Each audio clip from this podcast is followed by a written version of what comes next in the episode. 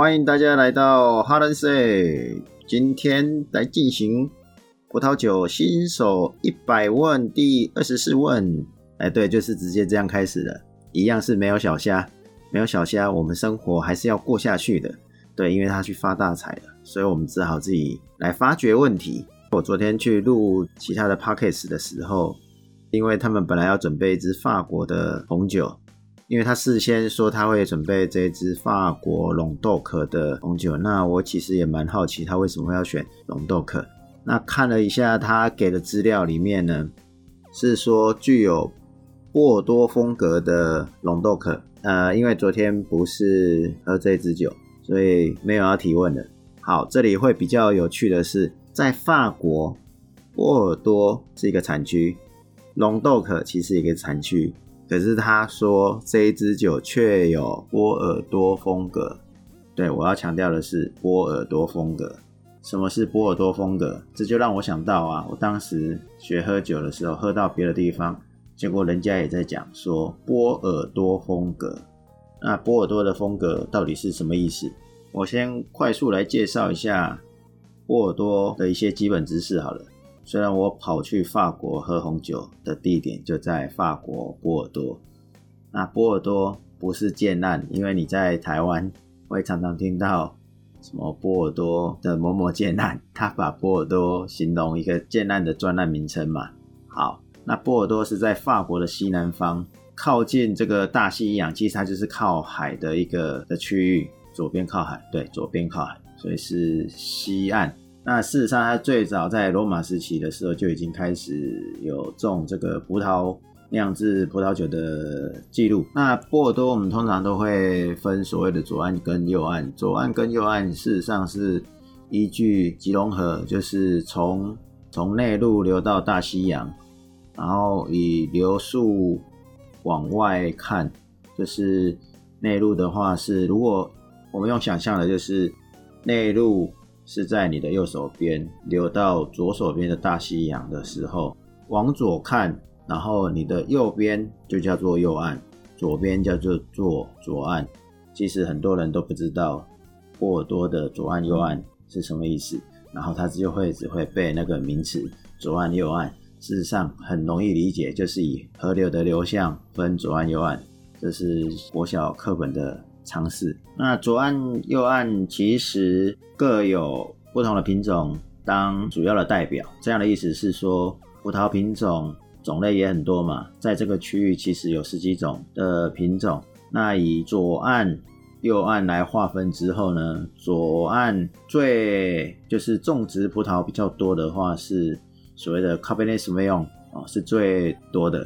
那以右岸来讲的话是梅洛。右岸的部分呢，最主要就是 Omejo 跟 s e m i n i o n 是最常见的。那左岸呢，就 Medoc、弗拉这些都是比较主要的产区。那当然风格上就会也有很大的差异。如果以右岸来讲呢，刚才讲说 Melo 嘛，Melo 它就是比较温润或者是顺的，用字的形容就会形容在这个产区的酒。那如果 Cabernet Sauvignon 的话，左岸为主的酒，其实就会常常听到强度啊、强劲啊，那个酒体很扎实，就会类似有这种的形容。那事实上呢，波尔多也有白酒。那其实最主要啊，可能大家常常喝 s o d e n 的酒，都已经忘记它其实也是白酒。对，因为你会把它认为它就是甜酒，是没错，它一样是白酒。波尔多的白酒，可能你会想象的是纯白酒，而不是 s o d e n 那啊，那甜白酒 s o d e n 的这个产区呢，最常看到是神秘用？所以像我这礼拜也有喝到神秘用是哪里？哦，澳洲的。好，所以呢，很多人以为波尔多没有白酒，或者是少量白酒，或者是认为神秘用不是法国。因为我这礼拜遇到太多新朋友。然后他们也是刚喝葡萄酒，所以他们会有这种误论，也让我觉得，嗯，需要录一集来跟大家讲一下这个白酒。还有一个叫做 Sauvignon Blanc，哦，白苏维浓，也在波尔多也算是一个蛮常看到的品种。好，所以介绍了波尔多的一些基本的地理常识跟葡萄酒的认知以外，啊，你有听出来波尔多的风格是什么风格吗？波尔多的风格是什么意思吗？对，这里还没有讲到的是，其实波尔多酒很多都是混酿，应该是说几乎都是混酿为主的。像刚才讲的以梅洛为主的右岸柔顺，那个左岸是强劲为主的。可是，在强劲的左岸里面，难道没有梅洛吗？有，它也是来调配，让卡布内索梅用不要那么强劲，让它柔化的一个配角。不是说配角就是不好，而是在于说它是互搭的。那在右岸呢，事实上呢，它也是混酿。整体来讲，左岸右岸它就是一个混酿。混酿的技术呢，就是波尔多的基本招牌。应该是说你要搭配的比例，完全是看魔术师啊，看这个酿酒师的手法，依他的经验或依他的风格，或他觉得这个酒商所传承传统的呃。风格是什么样？那当然是跟它所种植的葡萄品种也有关。什么是混酿？就是多种葡萄一起呃混合调配。那有没有规定几种？没有。那有没有规定一定是同一个区块？也不见得哦，也是要看各个酒庄他们辖下的或者是他们合作的。那有有的是很严格，它就是规定是说。我一定要在某一个区块里面的不同品种的葡萄，或者是它可能是跨区域的不同地块的葡萄，哦，那也没有什么，是因为呃这个酒庄到底地有多大，然后它有哪些可以应用，那甚至他们有实验型的，要在哪里种植？为什么叫实验型？因为地块。土壤的差异，例如说比较岩石的、比较沙地的这两个葡萄种起来，它的风格风味本来就会不一样。所以最厉害的操盘手就是酿酒师，我都戏称他们根本就是魔术师。那你也可以说他是科学一点，叫做嗯化学的调配师哦，这样就突然漏掉了。那波尔多难道就只有混酿吗？没有，它也有单一品种百分之百的酿法，所以波尔多风格等于混酿为大多数。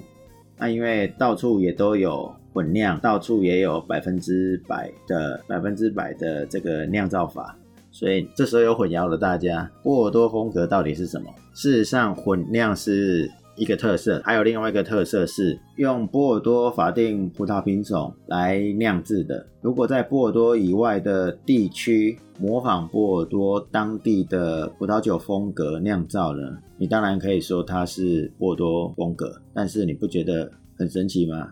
你在朗豆克为什么要模仿波尔多，不能自己朗豆克的风格吗？通常讲波尔多风格会是离开法国其他区域新世界的比较多啦，或者是其他的国家在讲这件事会比较多。当然不代表法国其他的产区，因为法国还有其他产区加起来至少有四个产区以上。那不代表它不能模仿波尔多的风格来酿酒啊。当然我刚才强调的就是它这样就会比较有趣。为什么不能自己的风格？好，所以当你听到波尔多风格，其实脑中可以浮现的就是。混酿，然后采用波尔多的法定葡萄品种来酿制的哦。那红葡萄酒通常就是 Cabernet s a u v i o n 啊、Merlot 啊，然后 m a r b e c 还有 p e t i t b e d o 啊、小维多这几种葡萄品种来酿造，混各种不同的比例，你就可以说它是波尔多风格。其实还有一种第三种说法，就是用橡木桶发酵，用法国橡木桶发酵。它也可以叫做波尔多风格，所以有时候当我们听到波尔多风格的时候，我们可能要先去了解它到底为什么形容它波尔多风格。还有还有一个也很有趣的，就是它的酿酒师是来自法国波尔多，或者是酿酒师的手法是跟法国波尔多学习的，或者是他的顾问是来自波尔多的酿酒团队或酿酒师来的，所以也都叫做波尔多风格。好了，那为什么大家都用波尔多？因为波尔多世界有名嘛。然后他们就是以它为标杆为标准，就是希望做出那个品质要跟波尔多一样，然后呢，呃，多层次哦，又可以很精致又优雅的酒款。因为波尔多有所谓的五级五个等级的酒庄，六十一个酒庄五个等级，那其中一大第一级的有五大酒庄嘛。那在在一八五五年就已经成立了，所以在大家都已经啊深根蒂固，就是全世界最好喝的酒，就是在波尔多。这也是因为当初有这个说法，所以已经是深根蒂固了。那不代表现在最厉害也在波尔多，但是大家都会拿它来当标杆，就好像以前我们买电脑的时候，都会用光华商场的电脑报价来看。然后光华商场的电脑报价，我们会又会用某一家的报价来当标准，然后说，哎，你的品质没有它好，价格为什么比它贵？那种概念。好了，我科技仔，所以用那个电脑来看。好，所以当其他的国家，尤其新世界的国家，说它酿造的呃的酒其实带有波尔多风格的时候，事实上呢，它是想要尽量贴近那一个呃波尔多的现象。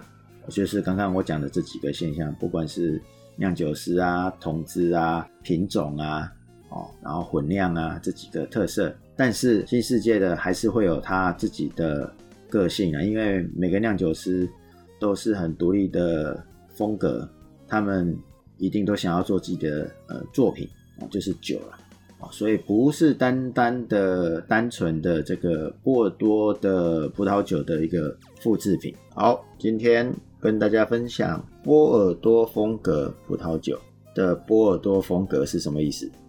今天新手一百问就先到这里，一百问我会继续帮大家做下去的，不用紧张，下次聊，拜拜。